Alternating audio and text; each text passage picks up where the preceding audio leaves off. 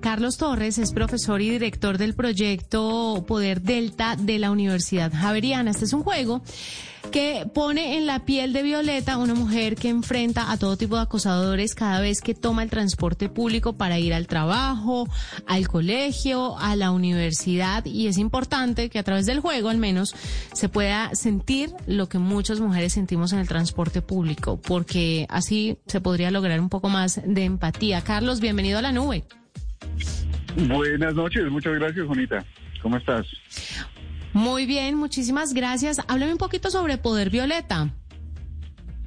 Eh, bueno, tú lo describes bastante bien. Es, es un proyecto académico, es un proyecto de investigación, creación, que es un tipo de investigación que a veces hacemos en las universidades. Entonces, en la Javeriana, con un equipo de profesores de, diseño y profesoras, eh, y en un ejercicio que llamamos de diseño participativo o, o con, con, varios, con varias organizaciones feministas, desarrollamos ya hace un par de años eh, este videojuego, Poder Violeta, que como tú lo señalas, pues intenta hacernos reflexionar sobre este tema del acoso en transporte público, que es un problema grave, casi que universal en todos los problemas, en todos los sistemas de transporte público del mundo.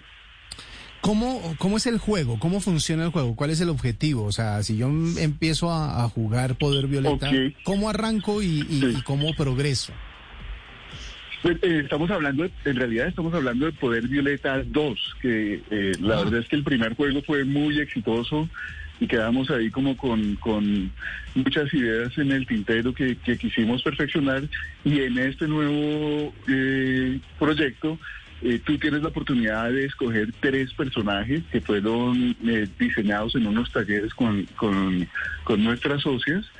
Eh, hay una, una niña de colegio, hay una empleada oficinista, hay, y hay una, una chica toda ruda, una bajita de una banda punk, y cada una de ellas tiene un poder diferente. Entonces, el reto es llegar a cada una tiene que llegar a un destino diferente, pero para lograrlo tiene que atravesar eh, estaciones de, este sistema que recuerda Transmilenio y, y pasar también por los buses del sistema. En ese recorrido eventualmente te llegan eh, acosadores y eh, tienes que evitarlos y si tienes suficiente habilidad, pues puedes enfrentarlos con su poder violeta. Claro. Carlos, este videojuego nace con el ¿con cuál objetivo? Entiendo, por supuesto, generar un, tema de empatía con las mujeres que son acosadas constantemente, no solamente en el sistema de transporte público, en distintos escenarios, pero eh, está pensado para evolucionar y llegar a dónde. Ustedes quieren que de pronto llamar la atención de los gobiernos locales y que o que el Ministerio de Educación se fije en esto y pueda llevarlo a los colegios para que los niños sientan más empatía o las niñas también, porque es que aunque la proporción eh, hacia las mujeres es mucho mayor, los hombres también en algún momento sufren de acoso y no hay que desconocerlo. Pero me parece que educándolos desde chiquitos podemos llegar a una convivencia un poco más sana y más armoniosa. Entonces, ¿cuál es el objetivo final? ¿Qué sueñan ustedes con Poder Violeta? ¿Que llegue hasta dónde? Claro, nuestro objetivo principal, y digamos que es un tipo de videojuegos sobre los que investigamos allá en el departamento de, diseño en, la Javeriana, es que hay algunos videojuegos como ligados al activismo social que que pretenden detonar conversaciones, que llamarnos la atención sobre determinados problemas y eventualmente cambiar comportamientos. Entonces, nuestro principal objetivo, como tú lo señalas más o menos, es educar. Yo no sé si la palabra sea educar, pero sí tomar conciencia de un problema de que lastimosamente no, creemos que no se habla lo, suficiente y más aún no se habla desde la perspectiva de quienes sufren este problema. Por eso es tan importante que este juego no, no son las ideas que tuve yo o que, tuvieron los, diseñadores que trabajaron conmigo, sino fueron las, las, las propuestas de estas chicas que nos colaboraron con el proyecto. ¿Por qué pensaron en un videojuego para llegar a esa, digamos, invitación a la gente? Hay muchas campañas alrededor de, de evitar o de frenar ese tipo de acoso, pero ¿por qué pensaron en el, en el ambiente gamer para llegar a esa conclusión? Bueno, el, el, videojuego, como, ustedes saben, ya hoy por hoy es un, el artefacto cultural dominante, ya, ya en términos económicos ya recoge muchísimo más dinero que el, que el cine o que la música. Bueno, la música hace rato es, es un vehículo de comunicación hoy por hoy, del cual se ha explorado muy poco en términos de lo que nos puede eh, aportar. Eh, y pues esa es una inquietud de investigación que tenemos en la universidad y por eso lo escogemos. ¿Quién juega videojuegos? Hoy todos jugamos videojuegos. La palabra del gamer generalmente se asocia a, un, a un, estereotipo que tenemos en, en, la cabeza, pero la verdad es que hoy quienes más juegan juegos en móviles, por ejemplo, son mujeres.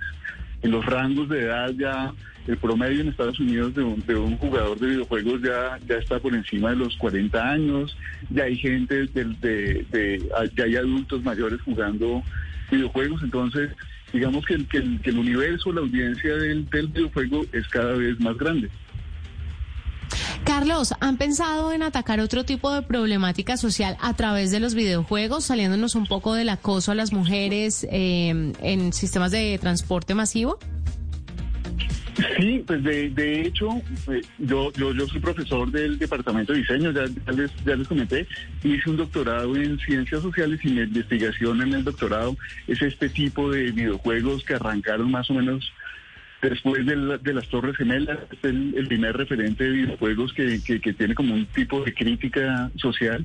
Entonces, en el departamento de diseño hace muchos años, yo cuando me, me, gradué del, del doctorado, hace ya más de cinco años, parte de mi investigación incluyó el diseño de un videojuego que hablaba sobre la, desigualdad y nos funcionó bastante bien, pero quisimos añadirle esta capa de, de, eh, aplicar un poco la manera en que se diseñan y cuál es la voz que está puesta ahí en los videojuegos y por eso es tan, tan interesante el, el rollo del diseño participativo.